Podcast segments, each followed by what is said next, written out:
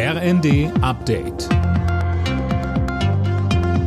Stündlich neu. Auf den Punkt informiert.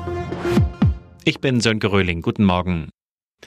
Der Union reicht das Machtwort von Bundeskanzler Scholz im Atomstreit nicht aus. Scholz hatte gestern den Atomstreit zwischen FDP und Grünen beendet und klargestellt, dass alle drei verbliebenen AKW in Deutschland bis Mitte April weiterlaufen sollen. Wie es in Sachen Energiekrise danach weitergeht, ist unklar.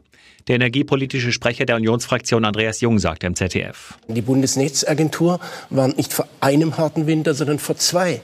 Und wenn Robert Habeck gestern spricht von einem spannungsreichen Winter, der kommen könnte, dann sagt die Bundesnetzagentur, wir müssen mit zwei spannungsreichen Wintern rechnen. Deshalb greift diese Entscheidung zu kurz.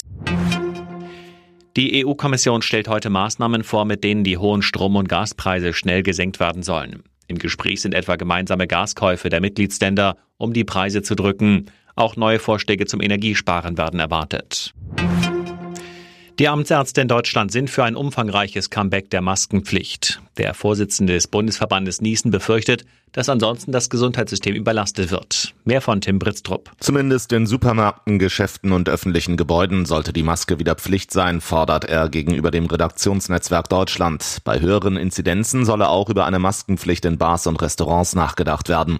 Auch die Schulen in Deutschland wollen in Sachen Corona klare Vorgaben. Die fehlen bislang, sagte der Chef des Deutschen Lehrerverbands Meidinger der Rheinischen Post.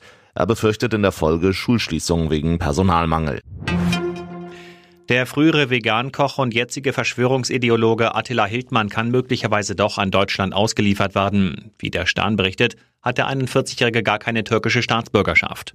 Hildmann hatte sich nach Ermittlungen gegen ihn in die Türkei abgesetzt. Alle Nachrichten auf rnd.de